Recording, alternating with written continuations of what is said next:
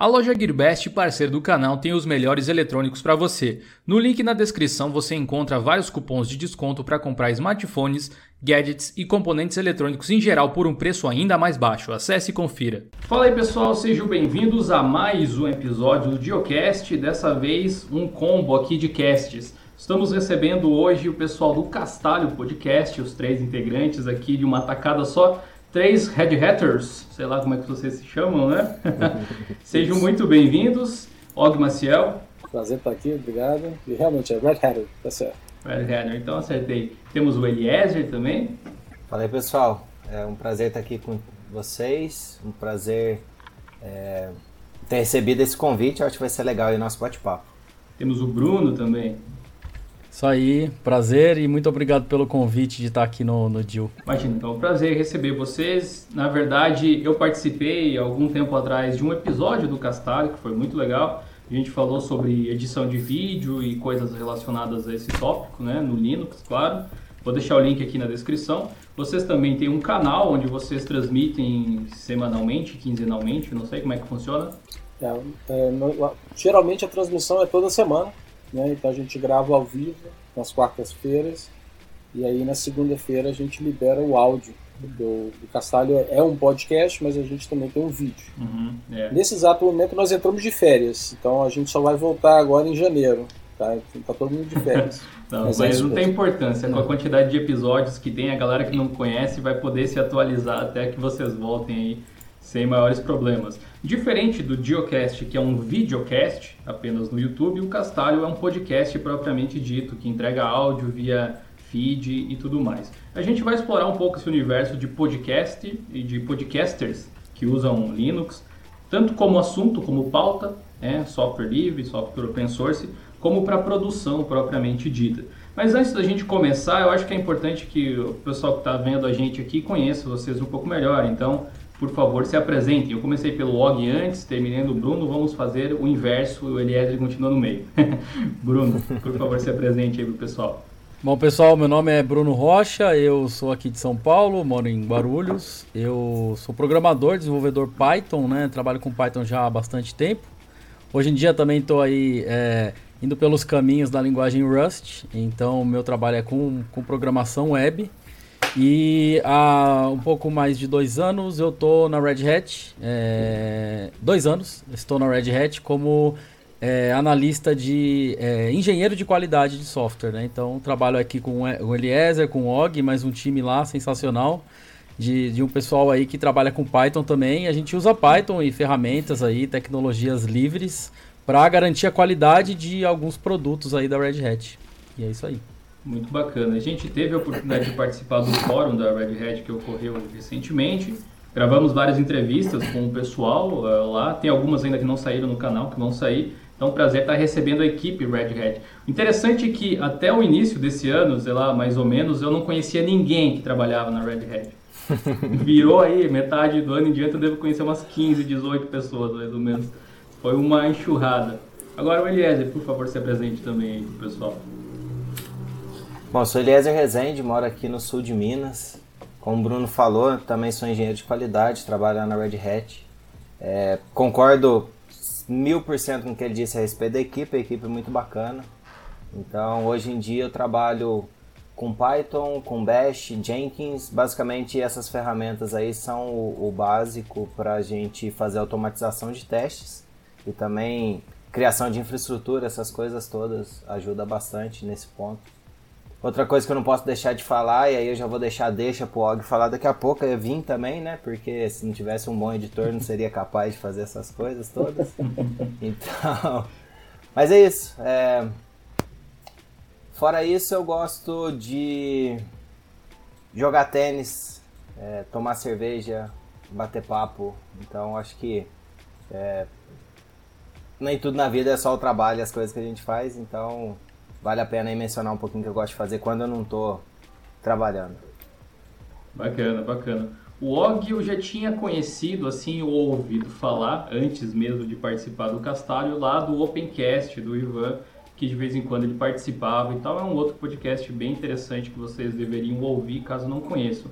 Então, Og, Para a galera que não te conhece, por favor, se apresente. Beleza, meu nome é Og Maciel, eu também trabalho na Red Hat pelos últimos seis anos, hoje escrevendo menos código, eu sou um gerente de quatro equipes lá, então escrever código geralmente é, é um hobby para mim, é, é um prazer, mas é um hobby, eu quase que não escrevo muito código no dia a dia, mas trabalho aí tentando, tentando é, fazer com que os produtos da Red Hat sejam de boa qualidade, usando tecnologias uh, open source, basicamente usando muito Python, como o Bruno já tinha mencionado, a equipe realmente é sensacional. E a gente, tudo que a gente faz está no GitHub, então é bem bacana isso, né? Tudo que a gente faz, qualquer pessoa pode ver, qualquer, qualquer pessoa pode dar até pitaco, se está achando que está fazendo alguma coisa errada, pode ir lá, abrir um pull request e mandar para a gente. Isso é uma coisa bem bacana que tem. Eu moro na Carolina do Norte, vocês vão ver que eu tenho um pouco de um sotaque meio gringo, isso porque eu moro aqui nos Estados Unidos desde 1991, então tem muito tempo aqui. Eu fui ao Brasil só duas vezes, então realmente eu, eu, falo português, eu acho que eu não tenho nenhum problema com português não, mas eu ainda tenho um sotaque. É coisa que vem com o território de morar 26 anos ou algo assim fora do país. E o Eliezer pode dizer para você, já que hoje em dia ele tem bastante tempo na Red Hat, ele vai falar para você que às vezes ele, a gente conversa ele tem que se expressar em inglês, porque em português é difícil de expressar algumas coisas. E só para finalizar, vou aproveitar o, o Eliezer, o exemplo do Eliezer, vou falar, né? O que, que, é que eu faço além da Red Hat, além de mexer com Python e tudo mais? Eu adoro ler livros, então todo mundo que me conhece sabe disso. Eu devoro livros o máximo possível adoro pescar, ah, dar banho na minhoca mesmo, né? Então, mesmo se eu não pego nada, eu adoro pescar. E eu adoro, eu acho que eu sou o brasileiro que é menos brasileiro, porque eu gosto mais de ice hockey, né? O hockey do gelo, do que futebol, futebol mesmo, né? Não futebol americano, futebol. Mas essas são as coisas que eu gosto mais. Você é um gringo honorário, então basicamente. Eu né? sou um gringo. Exato. E um dia, se eu tiver o prazer de ser convidado a dar uma palestra no Brasil, eu vou até fingir que eu não sei falar português e vou falar assim como um gringo. perfeito, perfeito, cara. Muito prazer em receber vocês aqui, só reforçando. Bom, a gente vai falar hoje sobre o Castalho Podcast, que é obra desse terceto aqui, desse trio Claro, esses caras têm muita experiência em áreas diversas, então eles estão já convidados para participar outras vezes para a gente debater outros assuntos aqui no futuro. Hoje a gente vai falar sobre o podcast porque é um projeto muito legal que eles mantêm, como eu falei. Eu gostaria que vocês é, mencionassem aí, contassem para o pessoal o que é o Castalho, se vocês pudessem meio que definir do que, que se trata depois a gente vai esmiuçando aí os assuntos. Bom, isso aí acho que a gente pode deixar pro Og aí, que é o fundador original do Castalho, ele vai saber explicar pra galera aí toda a origem e a motivação, né? Valeu, então, ó, para quem for lá no site, dá uma olhada lá no, no link da página sobre, tem toda a explicação bem formal, filosófica da, da ideia do que, que o podcast nasceu. Mas para os íntimos eu posso dizer o seguinte, é que eu, por muito tempo eu trabalhei com muitas pessoas, e eu digo trabalhei entre aspas, okay? quando você trabalha entre aspas no mundo de open source, né? eu colaborei com muitas pessoas de vários projetos diferentes, tive excelentes oportunidades, assim, sorte mesmo de ter trabalhado com o pessoal do Ubuntu, da Canonical, o pessoal do GNOME, um monte de KDE, XFCE, você falar, eu já trabalhei nesses, colaborei com esses projetos. E no decorrer dos anos, eu notei que eu conhecia essas pessoas que faziam uma, uma, um, um, trabalho fenomenal, mas eu não sabia muitos detalhes sobre a pessoa em si. Né? Ou seja, depois que eles terminaram de trabalhar, o que, que esse cara gostava? Ele gostava de novela, igual a música do Legião Urbana, né? Jogar futebol de botão, o que, que é que ele gostava, né? De rumbol. Então, eu criei esse podcast com a intenção de me dar uma, uma desculpa de bisbilhotar de uma forma bem profissional sobre o background da pessoa. Então, justamente para poder saber. É, poxa, o Bruno Rocha, cara manja pra caramba de Python, Flask, agora Rust, daqui a pouco tá dando aula de Rust pelo Brasil, mas o que, que ele come, eu já sei, porque eu conheço ele há algum tempo, o que, que ele gosta de, de assistir na televisão, que tipo de música que ele curte, sabe? Ele foi de assistir novela. Então, foi assim que nasceu a ideia do, do, do podcast. A ideia é justamente de conversar com pessoas que sempre foram fontes de inspiração, mas ainda para aproveitar e tentar descobrir os bastidores da pessoa, né? o background dela, o que foi que formou a pessoa a ser o que é. Sensacional, mas desculpem tanto para bisbilhotar a vida das pessoas, inclusive, né? É. Mas funcionou, funcionou. O Castalho está no ar há quanto tempo já? Eles vão fazer sete anos, né, Bruno? Agora, hein? É, são, são sete anos contando todos os períodos e todas as fases do podcast.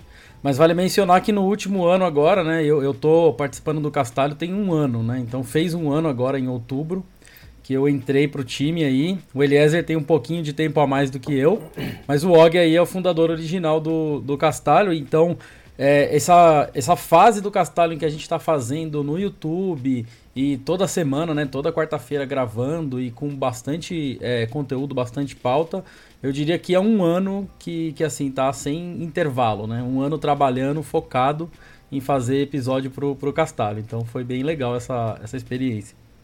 Pô, legal.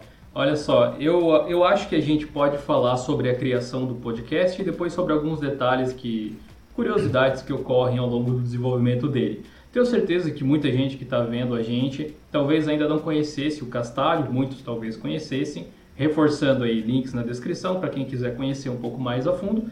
Mas uh, muita gente pensa em fazer podcast utilizando Linux ou para falar sobre Linux. Inclusive, eu acho que é uma das formas bem saudáveis de debater assuntos de comunidade, coisas do tipo, usar a internet por uma coisa que não era possível há alguns anos atrás que é levar o conhecimento adiante. É, eu gostaria de saber quem é o editor de vocês, quem faz a edição do podcast, qual que é o workflow de gravação que vocês têm, se é tudo no Linux, se usa programa proprietário, se precisa fazer algo no Windows, no Mac, alguma coisa assim, como é que funciona? Bom, em termos de editor, digamos que nas últimas semanas acabou sendo eu, né? Como a gente mencionou, a gente entrou em um período de férias porque foi uma maratona e tanto, esse um ano, toda semana sem parar, fazendo edição e tudo mais. Então, eu vou citar um pouquinho do que eu sei a respeito de antes de eu entrar. Uh, antes era feita a gravação, aliás, acho que era feito o Hangouts on Air e aí era extraído o áudio. Mas aí foi passando, aí depois a gente teve um período que cada um gravava o seu áudio, depois juntava, pelo menos uh, o áudio assim de nós três.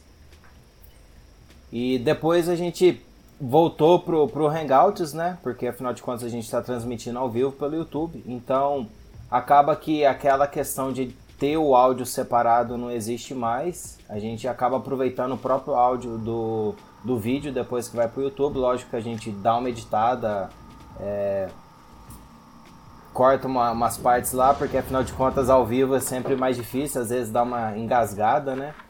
Mas as ferramentas que a gente usa hoje em dia é praticamente software livre. A edição que eu faço é no Fedora e é usando o Audacity. Então a gente pega o áudio, extrai o áudio lá do vídeo da gravação do YouTube.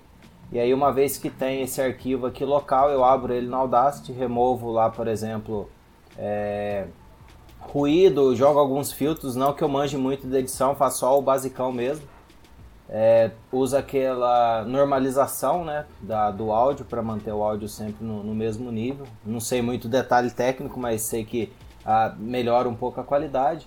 E aí a gente vai cortando, eu tento sempre cortar assim, um pouco do, dos Zés, das engasgadas, dessas coisas, mas como a, o propósito do podcast acaba sendo um bate-papo, eu acho que ter um pouco dessas, até mesmo erro, assim, não precisa ser aquele áudio perfeito, eu acho que isso aí faz parte Principalmente que a gente está querendo conhecer as pessoas. Então, é aquele negócio, vira e mexe, às vezes até nós que temos a, a, talvez uma pauta aqui que a gente pode olhar e tudo mais, acaba que a gente enrosca.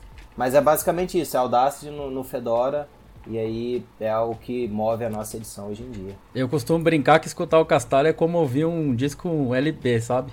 Você escuta ali os, os detalhezinhos ali, não tem, não tem muita coisa assim na edição, não. A edição é bem simples, a edição é mais só para economizar o tempo da galera mesmo, tirar os espaços em branco, remover alguma coisa que a gente acha que não era relevante, sabe?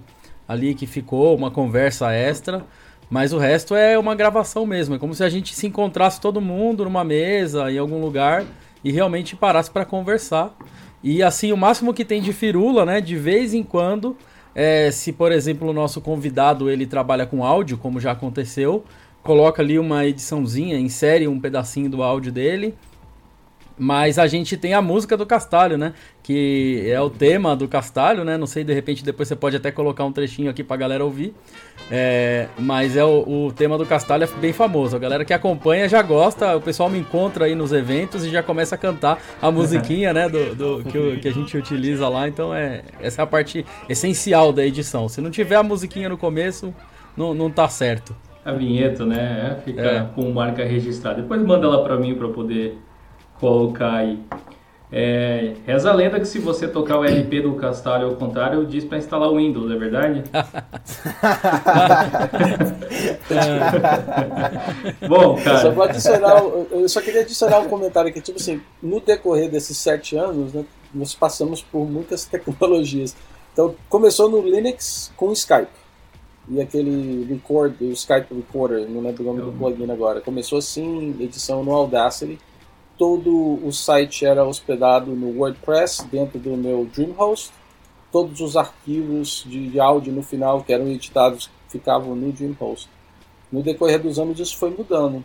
E eu não sei se você vai querer falar um pouco mais sobre tecnologias, e se, se esse for o caso, a gente, eu posso até parar de falar agora e falo mais para frente. Mas é, graças ao Magno do, do, do Hacking Cache, ele me deu a inspiração e o, empurrão que eu estava precisando para mudar toda a tecnologia. Então, tudo isso que eu mencionei já não existe mais. É uma coisa. Hoje em dia, pode-se dizer que, com exceção do preço, do, o custo do domínio, para renovar o domínio do site, tudo é de graça. Tudo que nós fazemos é gratuito. É hospedado de graça e tudo mais. Não, pode falar. Eu acho que é bem interessante, na verdade porque o Eliezer aí comentou sobre o ferramental para pós-produção, produção e pós-produção, basicamente, mas também existe a estrutura do podcast em si, onde ele é hospedado, onde vocês colocam os arquivos, qual o formato, qual o bitrate que vocês usam para armazenar os arquivos de áudio, como é distribuído, e a gente pode ir além até, inclusive, como vocês divulgam as coisas, porque essa é uma outra dúvida das pessoas, tipo, tem muita forma de você gravar um podcast ou alguma coisa do tipo hoje em dia, de você conversar com as pessoas. O que não falta são serviços, né? Para você utilizar. E até mesmo editores de áudio, existem muitas alternativas em todas as plataformas. Agora, a parte estrutural, às vezes, ela é um pouco obscura, porque vai para um lado até mais profissional do que uh, podcasts de uma forma geral. Então, o Og pode explicar aí para o pessoal como é que funciona uh, a estrutura de vocês hoje em dia? Claro, claro. Então, eu acho que é, fica uma dica aqui, né? Se alguém quiser saber, existe uma forma de você fazer um podcast sem gastar um tostão? A resposta é quase. Né? É quase um sim, tá? Então, o que nós fizemos foi o seguinte, alguns anos atrás, conversando com o Magno do Hacking Cash, ele me inspirou para fazer algumas modificações e eu mudei, então, eu peguei todos os, os, episódios que já existiam no WordPress e eu transformei tudo isso, todo, toda aquela bagagem que veio, todo, para usar um sistema escrito em Python que chama Pelican. É um framework para você gerar site é, estático, chamado Pelican. Então, usando isso, com a ajuda do Magno, ele transformou, fazendo umas firulas muito bacanas, aliás, em Vim, você com certeza ia ficar babando se você tivesse visto. Eu vi ao vivo o negócio. Ele pegou todos os, sei lá, trocentos episódios que já existiam, configurou todo aquilo ali e transformou para um formato chamado Restructured Text. Eu, aliás, até eu queria ir com Markdown, mas ele falou, não, vai com Restructured Text que é bacana. Aí eu fui para o Restructured Text, tenho certeza que o Bruno vai querer falar alguma coisa sobre isso depois, mas aí transformou tudo aquilo, pegamos todos os, os arquivos de áudio e usando o Pelican, eu simplesmente eu registrei o domínio lá no GitHub, o GitHub tinha, eh, você tem uma conta de graça, você pode hospedar um site lá no GitHub. Isso é de graça, completamente de graça para qualquer pessoa, quantos repositórios você tiver. Então criamos um, um, um domínio lá, registrando pelo GitHub. Usando o Pelican, pegamos todos os, os arquivos em formato structured text, seriam show notes de todos os episódios, jogamos para lá, todas as imagens foram parar lá. E para hospedar os arquivos de áudio, todos eles foram parar no site chamado archive.org.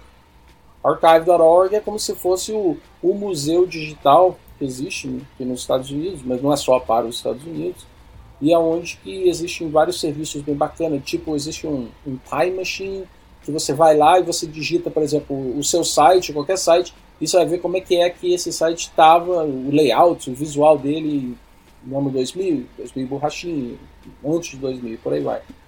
Então, os arquivos ficam hospedados completamente de graça lá. E outra coisa bacana que acontece é para cada vez que você então joga um arquivo para lá, vamos dizer um arquivo MP3, você pode pedir para o archive fazer os derivativos dele, derivar outros formatos para ti, tipo o formato OGG, né, OGG, ou outro formato, por exemplo, para o iTunes, aquele M4C, essas coisas assim. Então hoje em dia, toda vez que a gente quer lançar um novo episódio, uma vez que o áudio foi editado, a gente usando o GitHub, tem um mecanismo né, de você vai no GitHub, você cria lá um pull request com as, os show notes no formato do structure text. Alguém pega o arquivo de áudio, né, geralmente quem edita, né, por exemplo, o Eliezer ou eu recentemente, pegamos esse arquivo, jogamos lá no archive, e aí quando você dá o commit daquele pull request que tem no show notes, por baixo dos panos, usando o Travis, ele vai e gera o, o re, regera o é, generate, como é que é? Regenera, como é que fala? Alguém regera, né? Ele regera o site. É. É, ele regera o site para você e, e, e, pronto, acabou. Tá tudo feito lá. O que, é, que eu esqueci, Elias e Bruno? Eu acho que esqueceu a parte antes, né? Que assim, é, pensando numa linha do tempo, né? Digamos que a gente tem um episódio marcado para essa semana, né? Como é que a gente se organiza para chegar a um, um episódio, né? Então, Hoje em dia, o que a gente faz é a gente tem uma pasta compartilhada lá no Google Drive, né? Então, independente do sistema operacional que cada um está usando, qual tecnologia, às vezes até no celular, a gente entra lá no Google Drive e a gente vai esboçando uma pauta. Geralmente ela é bem simples. Coloca os tópicos, ah, a gente quer falar disso, disso, disso a gente já sabe mais ou menos quantas perguntas cabem num, num, episódio que a gente tenta deixar em uma hora, porque a gente sabe que uma hora é mais ou menos assim o limite que o pessoal de podcast, né? A galera, por exemplo, que vai ouvir no trânsito, na academia, que, que eles vão consumir a uma hora. Então a gente pega e, e, e prepara né, esse, esse material lá. Ah, antes de gravar o episódio, a gente manda né, uma prévia para a pessoa que vai gravar com a gente, para ela falar se está tudo ok, se tem alguma coisa que ela não quer falar. Né? A gente já teve casos da gente ter que falar de algumas questões meio polêmicas, assim, meio pessoais. Então a gente pergunta antes para ver se o convidado tá, tá de acordo. Né? É, isso quando a gente tem convidado, né? Quando a gente não tem convidado agendado, porque a gente não conseguiu por algum motivo, questão de agenda, Aí a gente pega o nosso pool de assuntos, né, que já está grande, né, coisas assim interessantes que a gente tem para falar, e a gente mesmo faz uma pauta para a gente bater um papo, para a gente fazer uma conversa em cima daquilo. Então fica lá no Google Drive. Geralmente a gente hoje em dia usa o Telegram, né? Então tem um convidado, cria um grupo no Telegram, nós três mais o, o, convidado, se for um, dois ou três convidados, fica todo mundo no Telegram, a gente vai se organizando por ali. E aí, para gravar, a gente está fazendo um hangout, né? Então é um. No YouTube, né? Agora mudou o nome, se eu não me engano, não se chama mais hangout, agora é YouTube Live, né? Então a gente cria um evento live lá. E aí faz um, uma transmissão ao vivo, né? Então a gente já chegou a ter aí mais de 60, 70 pessoas ao vivo acompanhando um episódio. Inclusive o episódio com o Jonathan foi um dos mais acessados lá do nosso canal. E aí a galera acompanha ao vivo e é muito legal porque ao vivo eles vão mandando as perguntas pra gente, né? Então na hora ali eles interagem, incluem coisas que a gente não pensou em colocar ali no, na pauta.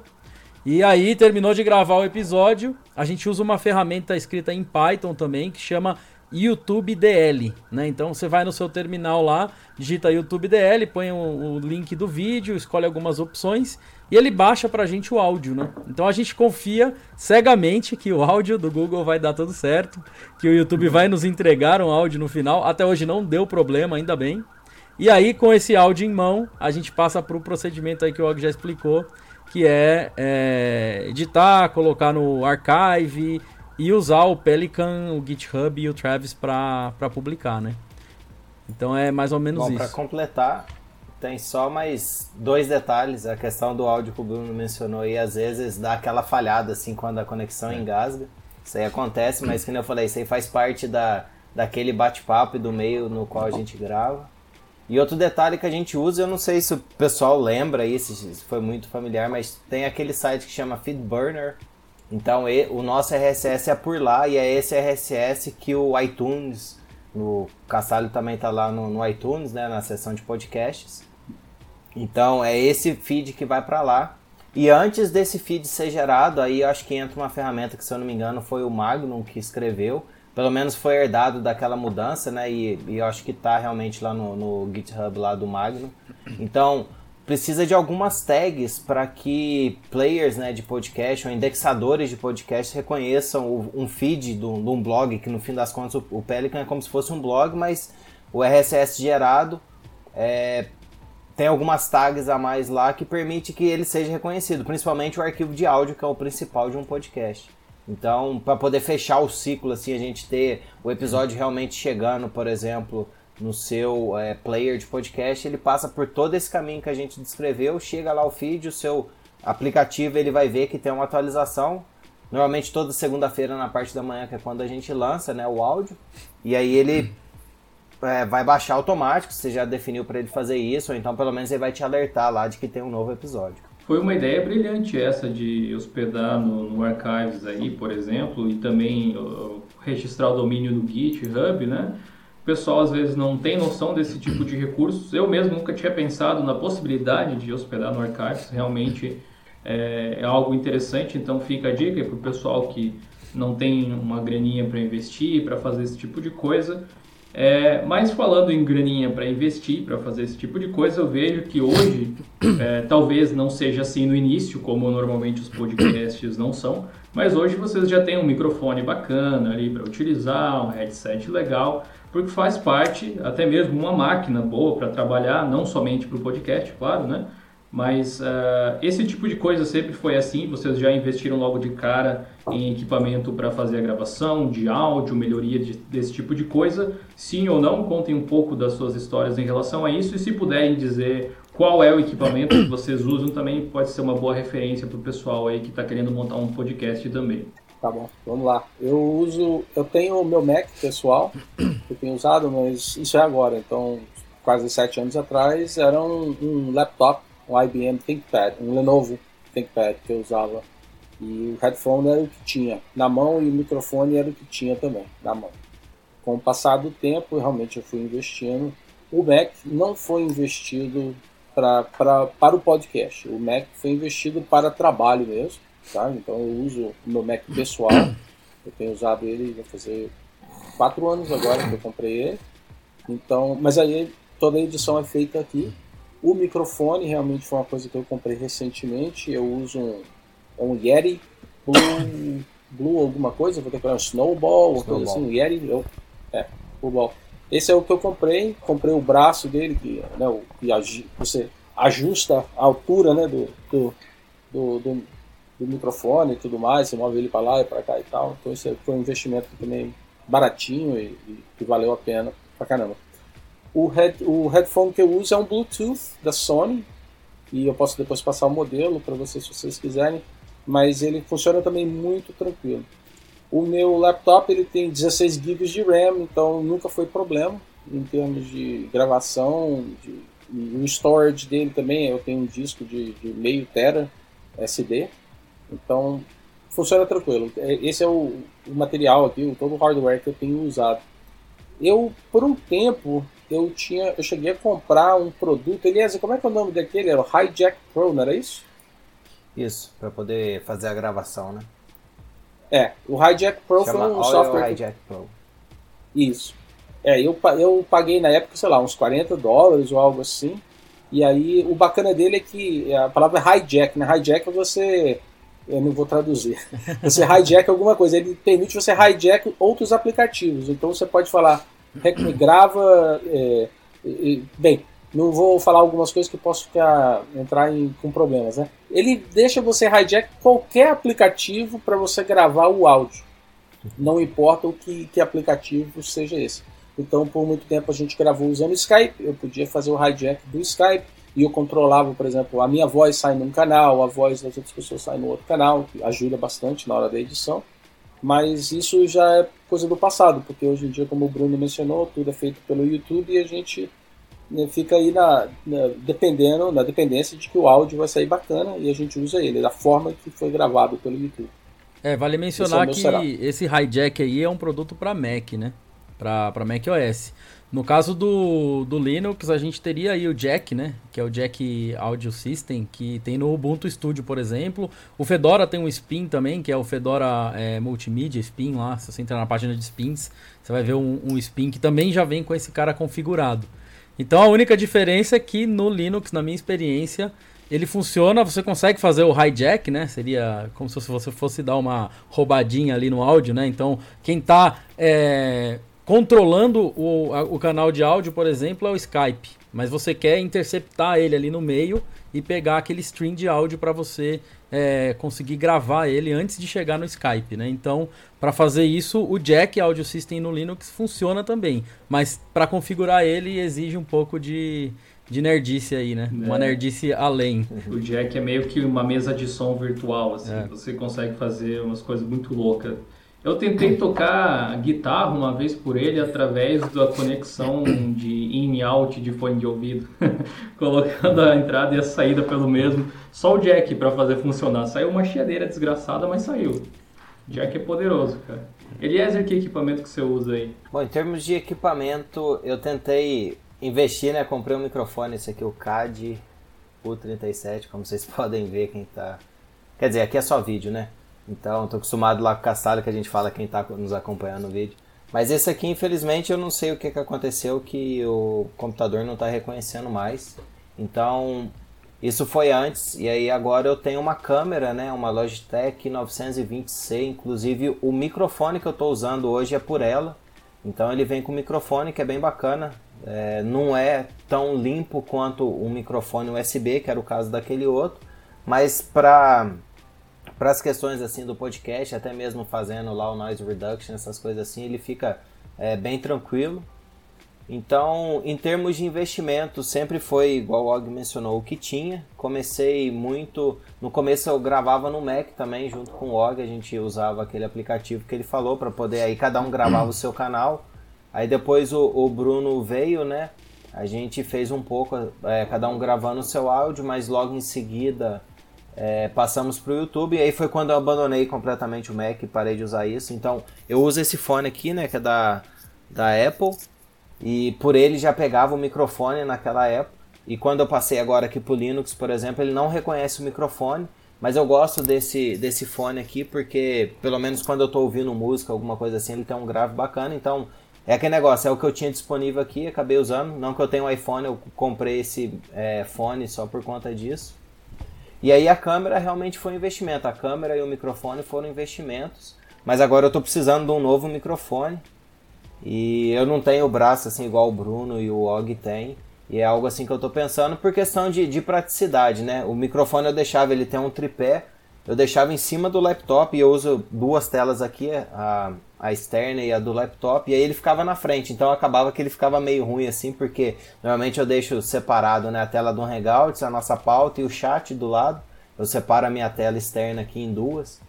E com isso, é, ele meio que atrapalhava, então se tivesse o braço, alguma coisa assim, ele iria facilitar só em termos de gravação e praticidade aqui, não ia precisar ficar mexendo com a cabeça assim para poder enxergar as partes.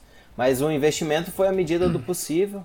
E vale lembrar também, né, que o Castalho a gente não é sem fins lucrativos, digamos assim, então esse investimento foi mais por conta nossa. E à medida que a gente foi vendo assim, ah, preciso fazer isso e também é sempre legal você comprar assim uns equipamentos diferentes, equipamento é. novo, né? É aquela coisa de querer entregar um produto melhor, né, um resultado melhor, eu entendo. Mas uh, por você estar tá usando uma webcam aí para fazer a captura do áudio, tá excelente. Eu nem chutaria que seria uma webcam que você estava usando aí, tá muito bom. É, como, como é que é uma Logitech C900 e... 920C. Ela é uma, hum. cama, uma câmera que ela é Full HD, mas no caso do YouTube eu acho que ela pega 720p, né, quando tá gravando. Então a imagem dela é muito boa. E a questão do microfone, eu acho que são dois microfones na verdade. Não dá para mostrar ela aqui, né, porque eu tô é. usando ela. Mas são, ela, ela tem a câmera na, no centro e na lateral ela tem assim dois microfones. Então acho que é por conta dessa estrutura que ela permite ter um, uma qualidade boa. E realmente, ouvindo depois a primeira vez que eu tive que gravar com ela, né, quando o microfone aqui não, não tava sendo reconhecido mais pelo computador, ele nem acende o LED dele aqui mais. Aí eu falei assim, nossa, vai ficar ruim o áudio. E por minha surpresa, não. Então Por isso que eu acho que vale a pena recomendar. E às vezes, assim, se a pessoa está querendo fazer algo como vídeo e, e, áudio, talvez seja uma boa, em vez de você ter que comprar um microfone e talvez uma câmera, é algo que junta os dois ali. Lógico que se você quiser realmente qualidade e for assim é, desesperado para ter isso, vai ser melhor no fim das contas você ter um microfone, talvez até uma mesa de áudio. Mas isso é coisa que sim que, se você quer começar, eu acho que o melhor conselho é começa do jeito que você tem e vai melhorando à medida que você for evoluindo. Que eu acho que todo mundo passou ali para aquela fase que e outra, a gente gravou um episódio, vamos dizer, semana passada, dessa semana vai estar melhor que semana passada e por aí vai. Então sempre a gente vai melhorando. Sim. É, eu tenho uma Logitech é, C920, mas não é exatamente a mesma. Eu acho que não é o mesmo modelo, porque tem a sensação de que o microfone não é tão bom assim. Mas realmente para vídeo é uma câmera muito boa. É que eu uso aí, que o canal vê, uh, o pessoal do canal vê nos tutoriais, esse tipo de coisa. É um custo-benefício, talvez uma das melhores câmeras custo-benefício que você vai achar no mercado em termos de, de qualidade. Antes de eu pedir aqui para o Bruno qual o material que ele utiliza, uma dica legal que eu quero passar para o pessoal que está querendo gravar som é sempre o som é, digital via USB ele tende a ter menos ruído e vai ser um pouco melhor. Eu, por exemplo, não tenho nenhum microfone condensador. Esse é um preto que está aqui, eu acho que ele nem aparece. Deixa eu ver se consigo levantar ele aqui.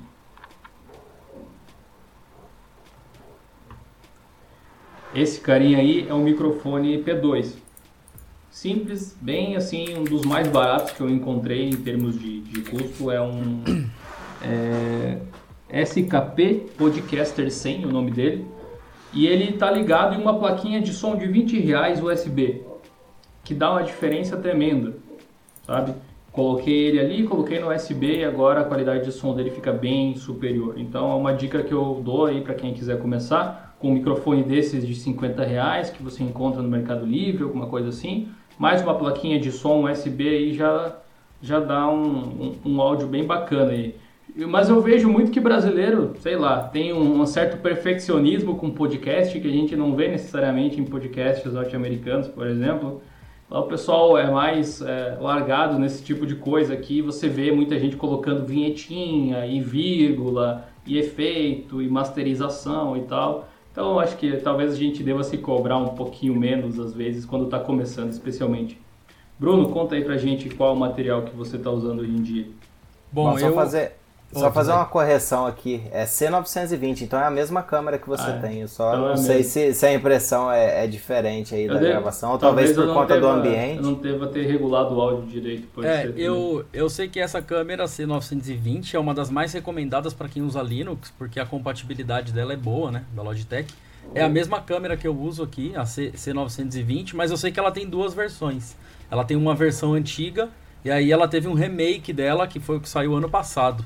Então, se a sua câmera ah. foi comprada antes do ano passado, ela provavelmente é a versão antiga.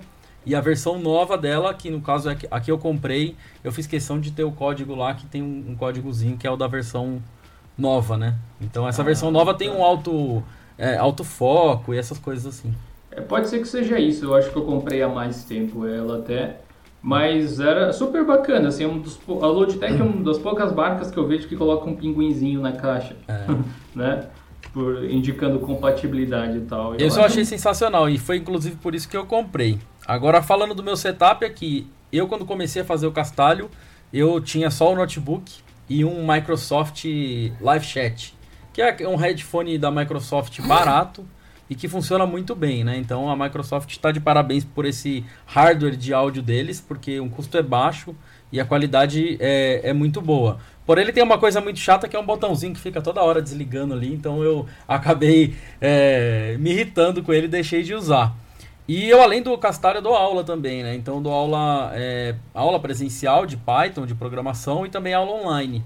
E aí eu quis investir para poder melhorar essa parte de. para poder dar aula. Não investi tanto ainda, né? Pretendo investir mais no estúdio para gravação de aula. Mas é, o que eu comprei foi esse microfone aqui, que é o Arcano AM Black. Né? Então esse é, microfone, ele é um microfone USB condensador, né? É, multicardioide, né? E ele tem um, uma qualidade boa, né? inclusive acho que deve ter ficado meio longe aí, porque é o microfone que eu estou usando agora. E o preço dele é bom porque a Arcano é tem fábrica no Brasil, né? Então facilita bastante, né? O Og falou do setup dele aí, né? Mas ele tem um pouco mais de facilidade lá nos Estados Unidos para comprar o, o equipamento e, e, usar, um, por exemplo, um Blue Yeti que ele está usando ali. Eu gostaria de ter comprado esse um outro modelo, né? Da, da Blue, mas não não consegui, então acabei comprando o Arcano e não me arrependo, porque deu muito certo. É um modelo muito bom. E aí todo o restante eu comprei da Arcano também. Então esse pedestal aqui é da Arcano. Eu tenho aquele pedestal igual do Og, que é um bracinho assim, também comprei da Arcano. Eu tenho o Pop Filter da Arcano, né? Então uma parte de áudio eu acabei ficando só com Arcano porque eu gostei bastante da qualidade, da facilidade, principalmente do preço, né? Que foi, foi um preço assim tranquilo de, de pagar aqui no, no Brasil. E a câmera, como eu já falei, é a Logitech C920C, modelo B ou 2, alguma coisa assim. Que foi só plugar também no Fedora, não precisei configurar nada o Fedora já reconheceu e, e, e, não tive que fazer investimento nenhum além disso. E aí tem a parte bem interessante que muita gente fala para mim, ah, mas tem que iluminar, né, e tal. Então eu vou até aproveitar para mostrar aqui a minha gambiarra. É a seguinte, ó. Deixa eu tirar aqui. Eu tenho uma luminária.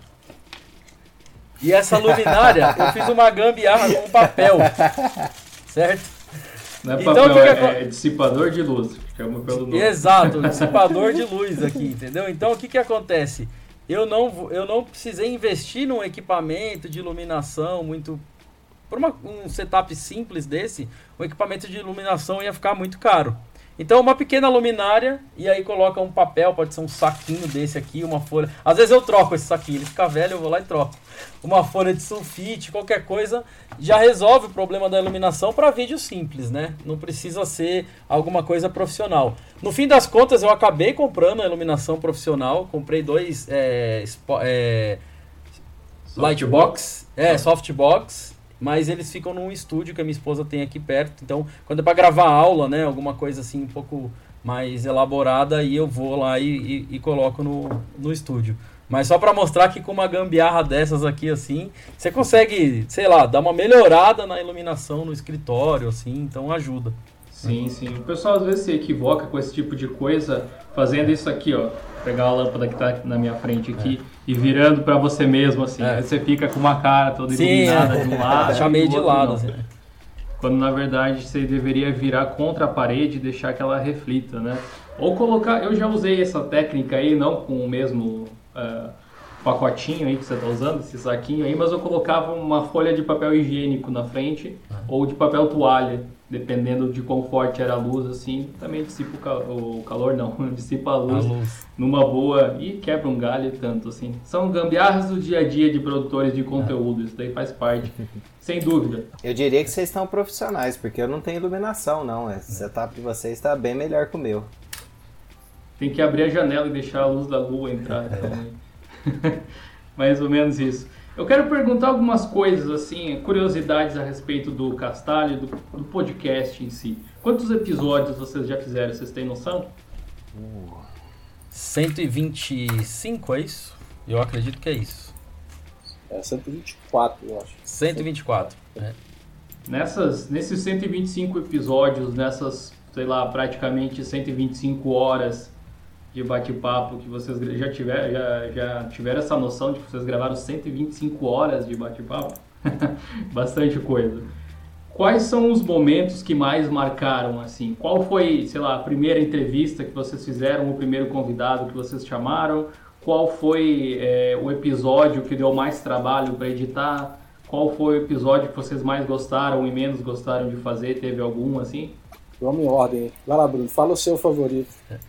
Bom, vale a pena falar do primeiro, né? O primeiro episódio ele é muito legal, é muito interessante, que foi gravado há quase sete anos, né? Tá disponível lá no nosso site. E foi o episódio onde o Og escolheu o nome do Castalho, né? Então, durante o episódio, ele faz aí, acho que ele pode explicar aí, né, Og? O que, que acontece nesse episódio. Ah, é, pode crer. Pegamos um dicionário palavras em português, isso no Linux, pegamos, baixamos o arquivo, dicionário, e fizemos um, um grep procurando pela palavra cast. E aí apareceu uma lista enorme, tinha essa, essa palavra cast, ou no começo, ou no final, ou no meio.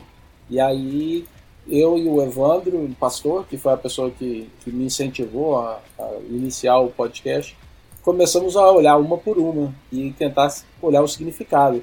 E foi muito gozado, porque tinha umas palavras que eu não tinha a menor ideia que, que, que era, e umas palavras que eram muito gozadas, sabe? Tinha um, um sei lá, um significado meio duplo, ou talvez porque a gente já tinha rido muito, então estava tudo muito gozado, e no final a palavra castalha foi que apareceu, uma palavra lá, a definição está lá no nosso site, mas basicamente seria a montanha, montanha na Grécia, que seria o local onde que as pessoas iriam para poder buscar é, inspiração, né, para buscar inspiração. Aí eu falei, poxa, tá aí, né? A ideia é conversar com pessoas que te inspiram. E Castalha virou Castalho, justamente para ter aquele um significado meio duplo, aí tem um pouco de palhaçada assim com o nome. Então ficou Castalho Podcast. Cara, é um nome muito bem pensado olhando sete anos depois, não parece? É. Na hora que você coloca, que você batiza a criança ali, não parece tão bom assim. Depois de um tempo você passa a gostar e reconhecer. Muito legal. É, agora sua outra pergunta aí, é, pelo menos eu no Castalho eu gravei 52 episódios, né? Eu participei de 52, que foram as 52 semanas desse ano passado. E não tem nenhum que eu possa falar, ah, não gostei, né? Teve alguns que a gente teve mais dificuldade, né? Porque, por exemplo, às vezes a gente faz uma pergunta ou a gente prepara uma pauta esperando que ela vá fluir de um jeito e acaba não fluindo, sabe? Ou às vezes em uma só pergunta o convidado já responde tudo que a gente queria saber. A gente tem que se virar nos 30 para continuar a improvisar, né? Então aconteceu já. Mas assim, eu não vou dizer que eu não gostei, foi legal, porque a, a gente no chat a gente olha um pro outro assim, né? Tipo, lá no, no, na conversa que a gente fica para ela e fala, e agora? O cara já respondeu tudo, o que, que a gente faz? Aí a gente começa a improvisar, a pegar o pessoal do chat que tá participando. Então, todos foram legais, mesmo os, os episódios que a gente teve, assim, algum tipo de, de dificuldade. Para citar episódios que eu gostei muito, né? Eu, como sou programador e é, eu sempre procuro. Acho que assim, no Castalho, às vezes eu, eu costumo, quando eu vou sugerir as pautas, trazer mais esse lado de programador, né? E o, o Og procura trazer mais o lado humano, assim, pro Castalho, né? Ele quer saber das pessoas, o que elas fazem no final de semana, o que elas comem, né? E o Eliezer tá entre os dois mundos aí. O Eliezer quer saber o que o cara escuta, qual que é a música e tal. E eu acabo, às vezes, focando muito na parte técnica, porque eu gosto de programação, linguagens e tal. Então eu vou citar dois episódios que eu gosto muito. Um é sobre linguagem Lua, que foram em duas partes. A gente entrevistou uma, uma pessoa muito importante aí da comunidade Lua, e nessa época era só áudio, né? Então é um episódio que eu gostei muito porque eu queria muito entrevistar essa pessoa desde que eu comecei a estudar a linguagem Lua há algum tempo. E a outra que eu gostei bastante, obviamente, foi uma que a gente entrevistou a Carol Nichols, que é uma das core developers da linguagem Rust, né? Então ela aceitou o nosso convite assim logo de cara e a gente conseguiu fazer muitas perguntas sobre a, a linguagem Rust, então foi, foi bem legal. Mas é impossível escolher um só. Obviamente todos os episódios são muito bacanas. Ah, tem isso também, né? Vale a pena mencionar que vocês têm episódios em inglês também, né? Lá no, no Castário. Então, quem manja de inglês aí pode aproveitar algumas entrevistas exclusivas, aí um pessoal lá de fora, que é sempre interessante para acrescentar aí conhecimento. Eliezer, o que, que você diria aí que está entre os seus favoritos?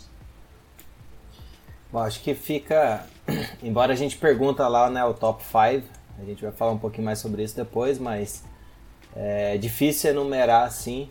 Eu acho que o legal de estar tá fazendo o podcast, pelo menos para mim, foi um aprendizado. Então, a cada episódio que eu fui fazendo, fui melhorando, tinha certas coisas. Eu normalmente sou mais quietão, como acho que a galera já percebeu aí. Mas isso aí acaba que, como tem nós três na, hoje em dia gravando, eu fico um pouco ali no chat com o pessoal, né? Como a gravação é ao vivo. E em termos de pauta, né? hoje, como tem o público ao vivo e participando, e a gente tem uma galera lá que toda semana tava batendo cartão lá para poder mandando as perguntas, então isso aí facilita. Em termos assim de desafio, fazer o primeiro episódio em inglês foi bem desafiador. É, eu acho que vem um pouquinho, traz aquele assunto no qual o pessoal fala assim, ah, fica tentando ser perfeito logo de início.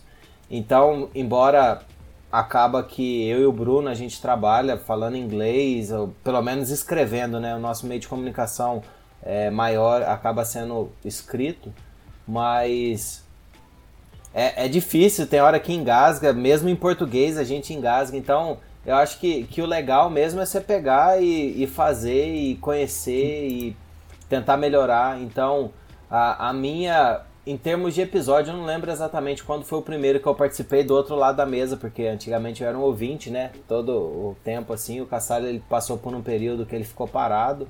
E aí, quando eu entrei, foi um pouco que de eu ficar pegando o pé do Og, e aí vamos voltar, vamos voltar. E aí depois disso, logo veio o Bruno, porque a gente foi começar e engatilhou mais ainda. Então, quando juntou a, a equipe, né?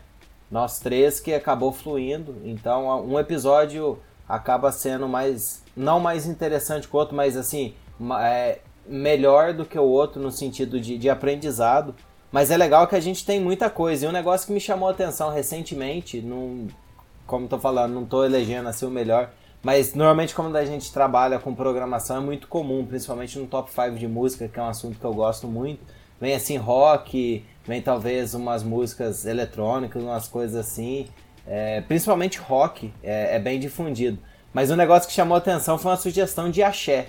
Então, isso foi um negócio assim que surpreendeu bastante e mostra que, embora uma pessoa que tá ali naquele meio, não necessariamente ela tem ali aquela, aquelas características, né, que normalmente o pessoal fala, uma pessoa que normalmente participa desse meio é assim, assim, assado. Então, acho que o fato de você surpreender, principalmente em termos de tecnologia, que nem o Bruno mencionou de Rust, foi assim, é, eu já trabalhei com software embarcado, hoje eu trabalho com Python, e era um negócio que eu não estava sabendo, e aquilo ali para mim meio que deu saudade daquela época que eu mexia ali com, com C, com essas coisas assim. Então, eu acho que o mais interessante é principalmente descobrir coisas novas, que é um negócio que eu gosto muito. Antigamente eu tinha não tinha bastante tempo para ler assim, quer dizer, tinha os feeds, as coisas, hoje em dia tem menos tempo, mas acaba que o Castalho é, trouxe isso de volta para mim. Então, a, o melhor disso é que tem alguém falando de algo específico. Então, é bom você ver assim com um olhar diferente do seu que acaba expandindo, você consegue ter uma visão diferente. Às vezes coisa daquele assunto que você estudou uma vez ou que você viu de alguma forma, a pessoa tem uma visão completamente diferente, porque realmente a base dela, assim, de crescimento como ela é como pessoa, é completamente diferente da sua. Então, por isso que eu gosto um pouco assim de ter os dois lados e talvez tentar entender por que, que a pessoa olha de um jeito baseado naquilo que ela é, nas experiências que ela teve, né? O que ela gosta de ouvir, por exemplo, o que ela gosta de ler, o que ela gosta de assistir, essas coisas todas. Mas olha, eu vou dizer uma coisa, eu acho que o episódio que o Eliezer mais gosta é o episódio 70. Então se você vai ouvir o Castalho pela primeira vez, aconselho você a ouvir o episódio 70, que é, o, é um dos melhores. Qual Fica é, aí a dica. Qual é o tema desse aí? Fica aí a dica, fica aí, é, é, é surpresa. Procura lá o episódio 70 e escute-o. Não vou nem colocar o link, você vai ter que procurar lá no site. Vou colocar só a referência. Depois lá dentro da história. Cara, isso que você comentou a respeito de trocar experiências eu acho muito interessante, mas sabe, isso que a gente está fazendo agora, para mim também é diferente. é, é eu já trouxe muitas pessoas uh, ah, para os geocasts aqui. Não tenho tantos episódios quanto vocês antes de eu trazer esse quadro para o YouTube, para o canal. Ele era um podcast propriamente dito também. Mas por questão de sustentabilidade também, de geração de renda, de pagar o pessoal que está né, aí nos bastidores trabalhando para gerar ele, eu acabei trazendo ele para cá, porque é uma das poucas formas que eu encontrei de monetizar o conteúdo de alguma forma através da própria plataforma do YouTube. E eu já lancei, eu acredito, com vocês agora, provavelmente uns 33, 34 episódios é, aqui no YouTube.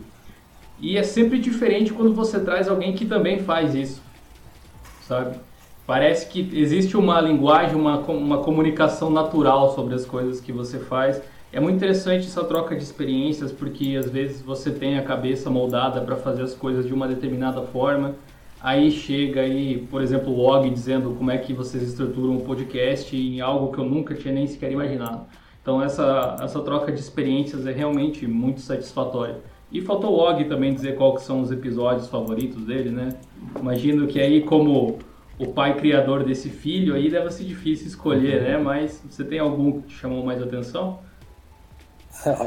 Olha, eu, eu vou usar aquela mesma coisa que eu mencionei antes, né? Que eu usando o pretexto de querer fazer alguma coisa especial, então eu iniciei um processo onde eu trazia pessoas de outros podcasts para poder participarem. E eu, eu não lembro agora a palavra, fazer um cross-pollination, uma coisa assim, eu não lembro que é uma palavra que é falada em português assim, mas o primeiro que aconteceu foi quando eu trouxe o Rafael Rosafu do Grok Podcast, né? finado, saudoso uh, Grok Podcast, e o Magno do Hacking Cash, e nós fizemos um especial de Natal que foi justamente falando sobre como que é que o podcast é feito, como que cada um faz o podcast deles, com as tecnologias, a forma de edição e tudo mais. Foram três episódios, ficaram bem, bem bacanas. Eu gostei muito daquele, porque me deu uma oportunidade de, de conversar e conhecer um pouco mais o, tanto o Magno como o Rafael. E depois desse nós fizemos alguns outros. Por exemplo, nós fizemos uma vez, você, Bruno, você e aliás, vão ter que me lembrar agora, quando a gente fez um. trouxe um monte de gente para poder fazer o, o, um cage match dos sistemas operacionais, né, que foi Windows e, e Linux. Esse Qual foi esse? Esse foi o episódio 100, né? A gente queria comemorar o, o, o centésimo episódio. Aí a gente convidou uma galera aí para falar e foi um episódio longo. Acho que foi o mais longo dos nossos episódios se eu não me engano, ficou aí com quase duas horas, duas horas e pouquinho de, de duração. Mas a gente não quis cortar, não. Então a gente trouxe pessoas que a gente conhecia que trabalhavam e, inclusive, faziam desenvolvimento de software no Windows, no Linux, no Mac, no, em duas eh, distribuições, né? Tinha usuário de Ubuntu, usuário de Fedora. E a gente ficou fazendo um cage match mesmo, assim, como se fosse um, uma briguinha, né? Aquela briguinha saudável, do tipo, o meu é melhor que o seu, tá ligado? Então ficou meio assim, ah, mas o Linux é melhor para isso, ah, mas o Windows é melhor para aquilo. E aí no fim a gente tirou algumas conclusões a respeito dessa briguinha aí saudável que aconteceu. Foi bem legal. Pô, esse eu vou ouvir, esse eu não escutei ainda, eu achei interessante a proposta mesmo. É, até no, no é. show notes tem uma tabela lá que a gente foi separou algumas áreas assim e deixou o pessoal votar né, a respeito delas. Lógico que aquilo lá é baseado na experiência de cada um e na preferência de cada um. Mas o que eu achei interessante também é que, como toda conversa saudável, embora tenha aquelas puxadas assim, fala, tipo, tende pro, pro lado daquilo que você gosta mais, mas o pessoal soube, soube, soube reconhecer, né? É, alguns pontos onde era falha, então é aquele negócio.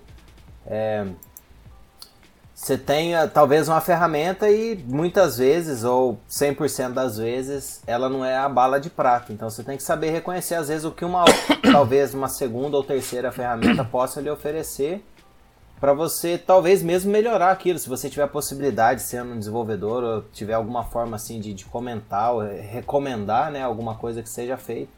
Então eu acho que no fim das contas essa troca de experiência e toda a discussão quando acontece de forma saudável, acaba trazendo crescimento para todo mundo. Não é apenas tipo assim, ah, o meu é melhor porque é meu. Não, não existe isso. Sim, com certeza. Bom, uma boa pauta, sem dúvida, fica a dica aí para o pessoal poder acompanhar.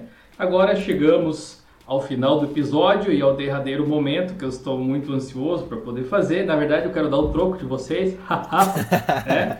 Porque da última vez que eu participei, última e única vez que eu participei do Castalho, tem uma certa brincadeira que eles fazem lá, que é o tal do top 5, né? O top 5 é, filmes, músicas e livros, né? Que cada um dos participantes tem.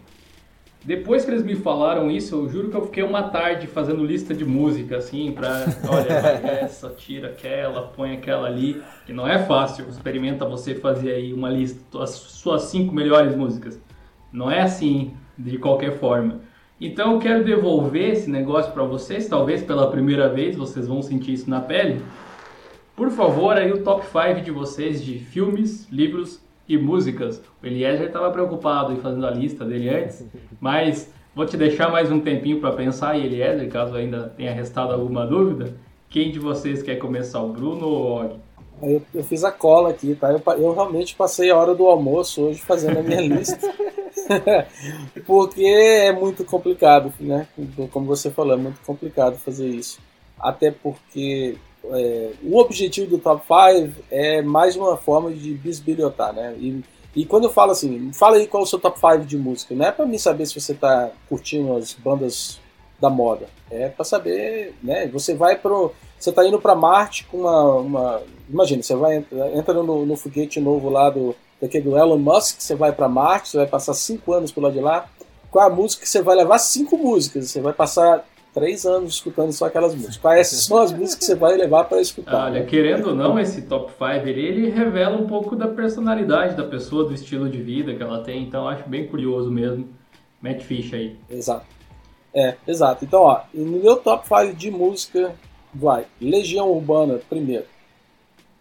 Minha, minha infância, minha adolescência não teria sido a mesma sem ter Legião Urbana. Começa por aí. Dire Straits, também, mesma época. Engenheiros do Havaí, mesma, mesmo motivo. Pink Floyd, mesmo, mesma época, mesmo motivo. E, de uma certa forma, mais agora, depois que eu vim para os Estados Unidos, é que eu fui curtir realmente o Capital Inicial. Então, né, existem várias outras bandas, mas esse, esse é o meu top 5. Legião Urbana, Dire Straits, Engenheiros do Havaí, Pink Floyd, Capital Inicial. Tá? Aí agora, em termos de filme, o meu top 5 começa com Blade Runner. Eu estou falando do original, tá? Do, com Harrison Ford. Eu sei que o Harrison Ford está no último também, mas Blade Runner original, primeiro, para mim, é um dos meus melhores, meus favoritos. Vou dizer também que não faz parte do top 5, mas o segundo, para mim, eu gostei bastante também. Segundo, na categoria de filme que pode ser uma surpresa para todo mundo aí, mas vai. Sem isso, eu também a minha infância não teria sido a mesma. Seria Caverna do Dragão, o desenho animado que passava. Sabe, eu devorava aqueles, aqueles quando passava, acho que era na Xuxa, não lembro o que, que era, onde passava esse bagulho, mas eu adorava. Até hoje eu nunca vi o último episódio, tá? Não sei como é que acabou. Nunca fui procurar também, mas Caverna do Dragão, minha infância, é, Aquilo ali foi muito importante para mim. Aí, para finalizar, Pulp Fiction, que eu adoro. The Big Lebowski, não vou tentar nem traduzir, mas The Big Lebowski. E o outro que é The Good, The Bad and The Ugly, que seria né, o feio, o mal e, e, o bom, algo mais ou menos assim, do Clint Eastwood. Que eu posso assistir qualquer desses filmes aqui, qualquer hora, eu assisto. Se passar cinco vezes, eu vou assistir cinco vezes no dia, sem, sem problema nenhum, sem reclamar nem nada. Tá? E ficaram muitos de fora, mas esse é o top 5.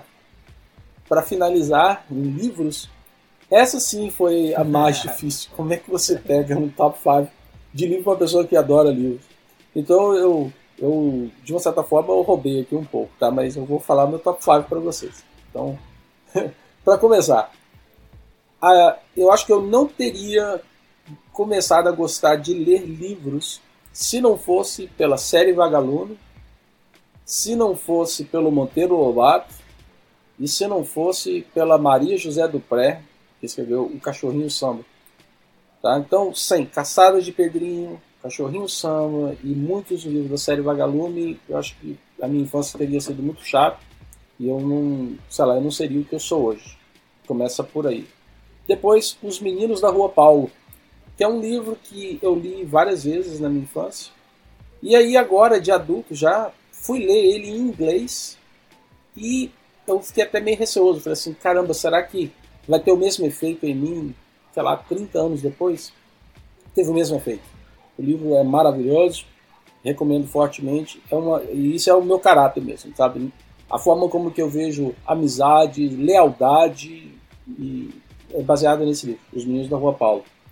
E, finalizando, é, livros do John Steinbeck. Tá? O John Steinbeck, escritor americano, eu já falei em alguns episódios, até fiz uma resenha do livro que chama As Uvas da Ira, em português. Esse é o que eu vou nomear, mas livros do Steinbeck e livros do Ray Bradbury. Então, existe um termo em inglês que chama-se comfort food. Comfort food é aquele. É, é tipo assim, qual é a comida que você vai comer quando você está carente, está meio triste, está precisando de um, um carinho, uma coisa assim. Qual é o que você vai comer, né? Então vai ser uma sopa. O que é que você gosta de comer? É, é o seu, é o seu uh, esse tipo de comida. Para mim, John Steinbeck e Ray Bradbury. Não importa o livro, qualquer história que eles escreveram. Para mim, esse, esse é o meu meu comfort food. É, são esses aí. E acabou meu top 5.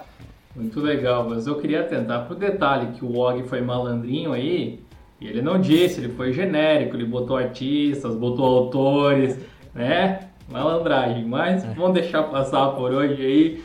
Bruno, vai que é tua. Tá bom, antes de eu falar, eu queria só citar uma coisa, aproveitando que o Og, o Og falou que ele fez o book review, né, do, desse livro, acho que é As Vinhas da Ira, né, em português. É, no Castalho a gente foca bastante na parte técnica, né? Porque é o nosso dia a dia, nosso público é muito pessoal de desenvolvimento, programação, Linux, tudo. Mas a gente tenta fazer uns episódios que saem meio da linha. Então a gente faz book review, a gente fez menos, mas agora talvez a gente volte a fazer mais, né? Que é os livros que a gente leu até não técnicos. E a gente tem até um episódio sobre obesidade infantil, que é muito legal. Então, é uma coisa que talvez a gente busque fazer mais episódios que não sejam da área técnica, meio espalhados assim na nossa grade. Então, queria só comentar. E agora vamos lá pro meu top 5. No meu caso, o mais difícil foi fazer a parte de música, porque eu gosto de muito de música. E eu não gosto de um estilo musical só, eu sou assim completamente maluco. É, eu escuto de tudo mesmo, assim, sendo música eu gosto. Então, eu vou começar citando a banda que eu mais gosto, que chama Anathema. É uma banda inglesa que tem. É, eles começaram fazendo Doom Metal e Black Metal. E hoje em dia é, eles fazem um som mais atmosférico, com um pouco de eletrônico, lembra até um pouco de Pink Floyd.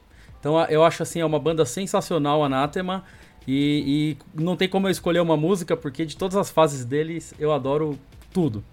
Uma outra banda chama Reign of Kindle, né? O Reino de Kindle. É uma banda que mistura jazz, fusion e metal, basicamente. Então, também gosto muito dessa pegada de prog metal, né? Também não vou deixar, poderia deixar de citar o Halloween, que eu tô usando a camiseta aqui e que fez show no Brasil recentemente. Banda clássica aí do, do heavy metal, power metal e metal pro, é, melódico, né? Então, Gosto muito de, de, de, metal, já perceberam, né? Pelas tatuagens e, e pela, pela roupa. é, mas não é só metal que eu escuto, né? Então eu gosto também de algumas coisas que saem um pouco do metal. Então, ultiga, é, ultimamente eu tenho ouvido muito reggae, né? Então eu gostaria de citar uma, uma cantora é, espanhola chamada Iseo, I-S-E-O. E ela tem uma banda chamada Dodo Sound, né? Então, se você vê os clipes são sensacionais, são feitos como se fossem videogames assim de 8 bits, né? Então, é muito legal os clipes. E é um som que é completamente reggae eletrônico, né? Electro reggae. Então, Nossa. Iseu e, e Dodo Sound, eu gosto muito. Essa aí é, é uma. Pera, pera, que é muita informação num cantor é. só. É uma cantora espanhola que Exato. canta reggae com o nome de uma banda em inglês misturado Exato. com eletrônico. E ela canta em inglês. As músicas são todas em inglês. Que né? louco, e, e, assim, a voz dela é sensacional. Indico ouvir e seu e Dodo Sound, tudo, até da carreira solo dela, é tudo muito, muito bacana. Para quem gosta de reggae e música eletrônica, é um prato cheio. E por fim, eu sou apaixonado pela América Latina. Se tiver algum lugar que eu vá querer morar que não seja o Brasil, é a América Latina. Qualquer país da América Latina, é, da América do Sul, né? É, eu sou apaixonado, então tem uma banda chamada Calle 13, Calle 13, né, que, que eles falam, que é uma banda que toca temas latino-americanos e tem muita poesia envolvida essa paixão pela Latinoamérica, então também gostaria de indicar eles. Eles tocam de tudo, desde rock até samba, até músicas regionais, então é muito bacana. Aí, partindo agora para os é, filmes, né? Não poderia deixar de citar a melhor obra cinematográfica já feita na Terra, Poderoso Chefão, um, dois, três, mais Scarface, né? Então, para mim, se eu tiver que levar para Marte e assistir lá no repeat, vai ser essa essa grande obra aí. É... Aí tem as séries, né? Eu gosto muito de IT Crowd. Infelizmente não está disponível nos nossos sistemas aqui de broadcast, mas pela internet você consegue achar aí para assistir o IT Crowd. É uma série de humor de uma equipe de TI de uma empresa e é um humor bem legal, assim, bem escrachado, é muito bacana. É, gostei muito de uma série que eu assisti esses dias no Netflix chamada Ozark. Né? Ozark é uma série nova e muito bacana também. É, é, se passa nos Estados Unidos, tem violência, tem drogas, tem de tudo, mas não é esse o tema. O tema é uma família, um pai. Então, assim, é uma série que, que é bem produzida. E eu gosto muito de documentário. Então, minhas duas últimas aí do top 5 de TV filmes vai ser um documentário chamado terráqueos.org, né? Então, Pode procurar até na internet aí, tem para você assistir de graça, terráqueos.org, que fala sobre a nossa relação com os animais e com a natureza. O nome é Terráqueos, faça a conexão. E por fim, um que se chama What the Health, que está no, recentemente no Netflix. É uma produção do Netflix e ele fala bastante sobre a nossa relação com o alimento, né? Como que a gente é, não se preocupa com o que a gente consome e a gente devia se preocupar um pouco mais com os alimentos. E aí a minha lista de, de livros vai ser bem pequena, porque ao contrário do Og eu não leio muito. Então o primeiro deles também acho que vai ser um pouco surpreendente. É um filme brasileiro que se chama O Triste Fim de Policarpo, Policarpo Quaresma, do Lima Barreto. E para mim, assim, esse livro, apesar de antigo e parecer que não tem nada a ver com o cara, tipo, comigo, eu gosto muito porque para mim ele é o reflexo do Brasil, ele é, ele é o Brasil, ele é o brasileiro, entendeu? E ele é recente, ele é sempre atual. Ele é o brasileiro da época que foi escrita e ele é qualquer brasileiro hoje, se você pegar, ele está descrito ali naquele livro do, do Policarpo Quaresma. Então indico lerem um livro, não assistam um filme, porque o filme não é bom. É. Eu nem sabia que tinha filme, mas o livro eu li também. É. Na escola ainda, eu acho. É. E aí, recentemente eu ouvi, agora eu tô ouvindo, não tô lendo, eu tô ouvindo audiolivros, né, para livros de ficção e, e outros temas. Então tem um livro muito bom que se chama The Paradox of Choice, né, o paradoxo da escolha. E ele fala sobre como a gente é encurralado pelas escolhas e como a grande. É muito bom para quem trabalha com marketing, quem está interessado em marketing, em até gestão de times ou projetos. Ele é muito bom porque ele tenta te mostrar como, assim, às vezes ter muitas escolhas não é a melhor, o melhor negócio. Te deixa num paradoxo ruim, numa sinuca de bico ali. É, quanto menos escolhas, a sua vida vai ser mais fácil, né? E aí, dois livros técnicos do meu grande amigo Luciano Ramalho, Python Fluente. Quem está se interessado em Python, leiam Fluent Python. E por fim, Rust Essential, o último livro de Rust que eu li, para quem está interessado em programação com a linguagem Rust. E foram quatro livros apenas, não sou um grande leitor. Isso aí. Beleza, show de bola, Bruno. Eliezer, agora é a tua vez, então, de liberar a lista que você andou planejando aí por horas com afinco. Vai lá. Bom, confesso que fiz algumas modificações aqui de última hora, mas tem uma cola aqui. Tenho certeza que ainda vai faltar e, na verdade, o meu top 5 eu acho que ele vai passar um pouco, mas... Vou começar aqui com músicas, né? Então, uma banda que marcou assim muito e marca até hoje é Linkin Park.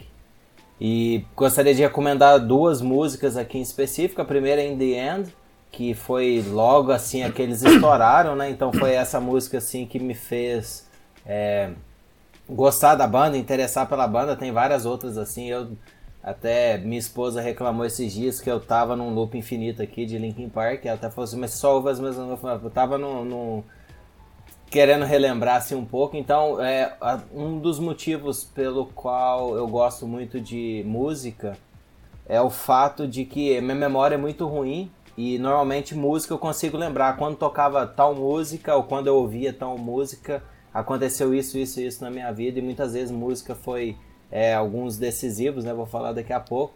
E uma outra que eu gostaria de recomendar é um, do álbum mais novo deles, né? Inclusive o álbum tem o mesmo nome dessa música que chama One More Light. Fala a respeito de suicídio e tal, e recentemente o vocalista, né, do Linkin Park suicidou. É, bom, é meio difícil, né, porque eu curto pra caramba, mas faz parte, né? Infelizmente ele não tá mais aqui. Mas tem algumas outras bandas, né, que me marcaram bastante. Uma delas é o Queen. Vira e mexe, é, coloca aqui no máximo e uma das músicas assim que tem assim a, a expressão é, do que é o Queen é aquela Bohemian Rhapsody. Então essa é uma música assim que dá para você ouvir no último, que várias vezes também dá para levar para Marte e tudo mais, que é uma música excelente. Gosto muito para citar um pouco aí de rock Scorpions, né? Uma das músicas que é, eu gosto muito de ouvir é Send Me an Angel, por conta da, da música, assim, do, do som e também da, do vocal. É, gosto bastante de música eletrônica, ouço bastante música eletrônica e uma das músicas que eu gostaria de dizer aqui é uma do Hardwell, que chama Never Say Goodbye. E essa música ela fala assim que se é, você nunca irá voar se você tem medo da altura. Então essa foi uma música que me marcou de certa forma, principalmente no momento que eu precisei tomar uma decisão assim, tipo de rumo de vida, essas coisas, você fica meio encurralado, ah, será que eu devo fazer isso ou aquilo? Então isso aí foi bacana que ela disse que às vezes você precisa deixar algumas coisas de lado para que você consiga seguir em frente. Infelizmente, a decisão que eu tomei foi um pouco motivado por essa música assim, é, me deixou na posição que eu tô hoje. Nisso daí eu já chego no top 5, mas eu gostaria de mencionar mais alguns aqui que acaba É, vira e mexe eu tô ouvindo, um deles é Two Cellos, que são dois caras com violoncelos que faz covers. É muito legal assim de se ouvir, principalmente programando, eles são é, muito criativos. Voltando um pouquinho para música eletrônica, tem dois DJs, que é W and W. Então é bem legal assim. Inclusive, é, tanto o Hardwell quanto eles e alguns outros DJs que eu acompanho, eles têm podcast, então toda semana eles lançam ali um podcast com as últimas músicas. Então isso é mais ou menos como é que eu sigo as músicas eletrônicas. Eu não poderia deixar de falar aqui de Michael Jackson.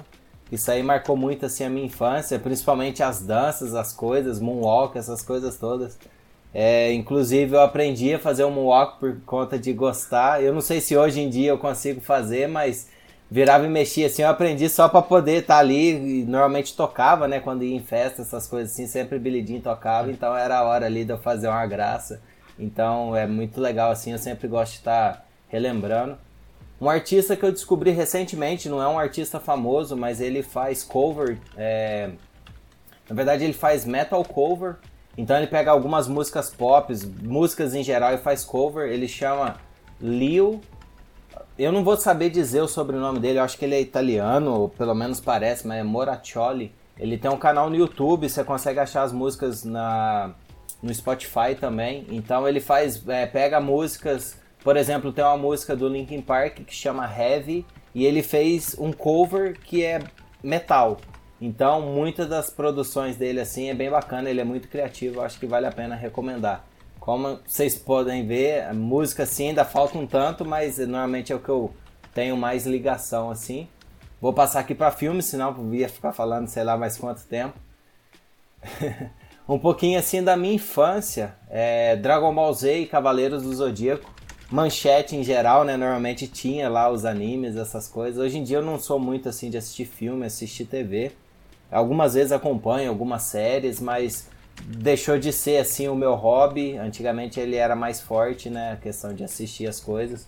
Mas eu gosto de citar também Vingadores, que eu achei bem bacana. Eu acho que foi assim um marco, principalmente na indústria de filmes.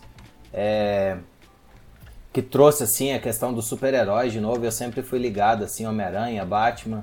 Um que eu assisti recentemente e que assim, para mim foi um dos melhores filmes super-herói foi o Logan. Eu acho que aquilo lá é o Wolverine. É, infelizmente na época que eles começaram a fazer o Wolverine, eu acho que não podia, né? Então, é, querendo ou não, o Deadpool liberou eles para poder fazer um filme assim que restringia a idade, mas é, foi muito bacana não só por conta de ter ali a questão de como é o Wolverine, mas também da história. Foi uma história assim que, que achei bem bacana. E por falar em história, é um dos filmes que eu mais gosto, que tem história envolvida à espera de um milagre. Esse filme com o Tom Hanks foi assim muito marcante. E aí, para não deixar de citar aqui, eu acho que eu já cheguei no top 5, mas eu gostaria de citar Batman principalmente, porque é um dos super-heróis Batman e Homem-Aranha. Eu sempre gostei assim desde pequeno. Os filmes do Homem-Aranha eu não gostei tanto, mas o os últimos da trilogia, acho que é, saiu do Batman, eu achei bem legal. Tem um que é bem interessante, isso aí entra um pouco na área assim de computação, que é o jogo da imitação, né, The Imitation Game. Eu achei muito legal o filme, é muito interessante conhecer assim um pouco de história e ver. E um que marcou bastante assim, chama O Menino do Pijama Listrado. Eu não sei se vocês já ouviram, mas esse filme é a amizade assim de dois garotos, tinha os campos de concentração e assim, um era da, da parte dos alemães lá, né? E o outro tava lá no campo de concentração e eles ficam amigos, aí você vê como é que o ser humano, na essência, eles são a gente é puro e acaba que no fim das contas, por algum motivo, não sei, a, gente acaba desviando disso. Então, aquilo ali mostra um pouco da essência que está um pouco esquecida no, nos dias de hoje. Eu acho que vale a pena, assim, a gente assistir e lembrar. É, o filme não tem assim uma resolução muito boa, não é um final feliz, digamos assim, mas mostra um pouco do que a gente às vezes está deixando passar de lado um pouco. Então foi um filme que eu achei bem legal. Falando em livros, eu não costumo muito ler e aqui eu vou trazer um pouco o meu lado técnico, né? E quando eu comecei em Python, eu comecei com um livro chamado Mergulhando no Python, do Mark Pilgrim. É, foi um livro assim muito bacana, ele me ajudou bastante, principalmente nos primeiros passos. Tiveram inúmeros outros livros de Python, mas eu gostaria de citar ele porque começou. foi ali um dos primeiros que eu li que acabou dando assim uma clareada, acho que vale a pena. Ele tem até a versão 3, é, mais recente. É, o Bruno comentou aí, né, do Luciano Ramalho, o Python Fluent. Então, se você gosta de Python e quer aprender, o Python Fluent ele te mostra assim coisas que é, se você tá, já tem ali um, um, vamos dizer assim, um nível intermediário com Python, ele vai te ajudar a trazer para o nível avançado assim muito facilmente, porque o Luciano ele consegue explicar coisas que não é tão fácil de entender de uma forma assim bem simples. Eu acho que é muito bacana a didática. Eu não poderia deixar de citar aqui expressões regulares, que é um assunto que eu gosto muito na área de programação. E expressões regulares tem um livro do Aurélio Marinho Jargas, né? A gente teve o prazer de entrevistar ele lá no Castalho. E, assim, um livro muito bacana. Ele consegue trazer um assunto que muitas vezes é um assunto complexo de uma forma simples e didática muito boa. Voltando a falar do Vim, tem um que chama Practical Vim, que é do Drew Neal. É um livro muito bacana. Infelizmente, é, ele é só em inglês, esse livro. Mas, por coincidência, eu sou revisor técnico dele. Eu, quando o Drew estava escrevendo, ele é o autor lá do Vimcast.org. Então, se você quer ver alguns screencasts sobre Vim, você vai lá no Vimcast.org. E aí eu entrei em contato com ele falei assim, ah, que eu tava, tipo, interessado em... Tava aprendendo um pouco mais sobre Vim. E aí ele mandou um e-mail, passou dois capítulos falando que... É, o que, que eu achava e tal, passei um feedback para ele, foi bem legal, assim, a, foi a única conversa que eu tive com ele. E depois, quando ele lançou o livro, ele me mandou, tem uma cópia física, tá até aqui na, na mão aqui. Então, o legal disso é que eu tive a surpresa. Na hora que eu tava lendo, eu vi que meu nome tava listado lá. Tipo, não que eu tenha talvez feito a diferença, porque ele já tinha bastante conteúdo e o conteúdo dele é muito bacana, mas é um livro assim que ajudou eu ir para um próximo nível é, com o. E aí, para poder fugir um pouco disso, né, para não, não ficar só nessa parte técnica, eu gostaria de citar O Conselheiro, que é, e O Monge e o Executivo, que são livros que falam um pouco assim sobre liderança, mas que na verdade é a liderança bem diferente do que a gente costuma ver aqui no, no Brasil. Felizmente, a experiência que eu tenho por trabalhar na Red Hat não é tão familiar assim. Eu não sei se é por conta de ser a Red Hat, mas a experiência que a gente tem no Brasil é que normalmente as pessoas que são consideradas líderes elas se sentem no direito de mandar. Eu acho que é muito pelo contrário. E aí entra um pouco no que o Castalho é. Eu acho que quem está numa posição de liderança, ela não tem que mandar de forma alguma, ela tem que inspirar. Então esses livros, eles trazem mostram um pouco assim algumas formas que você pode chegar nesse ponto. Então, eu acho que é muito legal assim para você, principalmente abrir a sua cabeça. Não necessariamente que você precisa ser talvez um gerente ou que você tenha realmente aquele título, ah, sou líder e tal coisa mas a, a, forma de como você inspira as outras pessoas que estão tá ali à sua volta, que talvez você tenha uma visão diferente da delas, e você consegue ter ali talvez um pitaco de uma forma bem sutil assim que possa trazer algo melhor para ela. Então, esses livros assim, eu achei que ajudam um pouco a abrir a cabeça, principalmente nesse ponto. Então, sei lá se meu top 5 ficou muito extenso, mas eu acho que isso aqui diria assim, hoje em dia para mim esse seria o espelho de do, da onde eu saí para onde eu tô hoje. Lógico, tem vários outros aqui, mas eu acho que isso aqui dá para contar um pouquinho aí de, de como eu sou pessoalmente, falando do meu top 5. Com certeza, às vezes diz muito mais do que parece, né, esse tipo de coisa.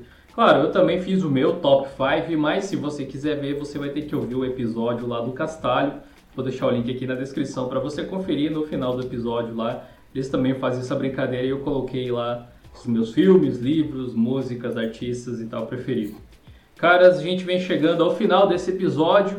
Foi muito legal, passou mais rápido do que parecia, né? Eu acabei de olhar para o relógio e pensei, nossa, chegamos já aqui. Uh, eu gostaria de agradecer muito a presença de vocês e estender um convite novamente para que vocês voltem no futuro, quando tiverem disponibilidade também. Vai ser sempre legal receber vocês aqui, quem sabe para debater um assunto diferente. E agora eu gostaria de deixar aberto para vocês dizerem as suas últimas palavras para o público. É, a gente pode começar pelo log de novo, acho que é o, o líder inicial aí do, do Castalho. Tá, valeu, eu, eu gostei bastante. Você viu que assunto é o que não falta. Não mesmo. Isso é uma, uma coisa uma coisa bem bacana que a gente tem é que muitas vezes a gente tem que até segurar, assim, para não, não perguntar tudo que quer perguntar, tem que ficar olhando no tempo, no horário, para ver se, se, a gente não está abusando da pessoa, se não está ficando muito longo. Então, é, quem é que não gosta de ficar batendo papo? Então, isso aqui foi, imagina, isso aqui foi igual uma, uma mesa de bar, né? A gente só ficou batendo papo e contando um pouco da, da nossa história. Então, agradeço bastante, a experiência foi muito agradável e principalmente que eu estou aqui com meus amigos aqui, então, então foi muito legal. Obrigado pelo convite. Ah, espero voltar outra vez aí para conversar sobre outros tópicos. Bruno. Bom, então, inicialmente, obrigado, é, Dil, pelo convite. Inicialmente pelo convite de ter participado do Castalho e agora pelo convite da gente estar aqui, né? Muito obrigado. Obrigado a todo mundo aí que acompanhou, que ouviu. E o convite que eu faço é para você entrar lá no castalho.info e, e, comentar. Então, no link da agenda, a gente tem uma caixa de comentário. Se você tiver uma ideia lá que você acha que a gente deve levar para o podcast, é só comentar lá que a gente vai atrás, a gente vai pentelhar um convidado até a hora que ele aceitar, que nem eu fiz com o Dil lá, fiquei no Telegram chamando ele várias vezes, falar, Dil, vamos gravar, vamos gravar. Uhum. Então a gente vai fazer isso com as sugestões que você der, é, para a gente trazer um conteúdo legal aí pro, pro podcast aí na próxima temporada. E quando você quiser, a gente volta para conversar sobre Python, desenvolvimento de software, sobre qualidade de software, sobre Red Hat. Então a gente fica aí aberto para fazer um, outros, outras coisas que você queira aí. É isso aí. Valeu mesmo. Muito legal. Eliezer. Bom, queria primeiramente né, agradecer pelo convite. Foi um prazer participar aqui. Acho que aí, pessoal que está interessado né, em criar um podcast para Sinta-se à vontade de entrar na nossa página sobre lá do Cassalho, tem um contato de nós três.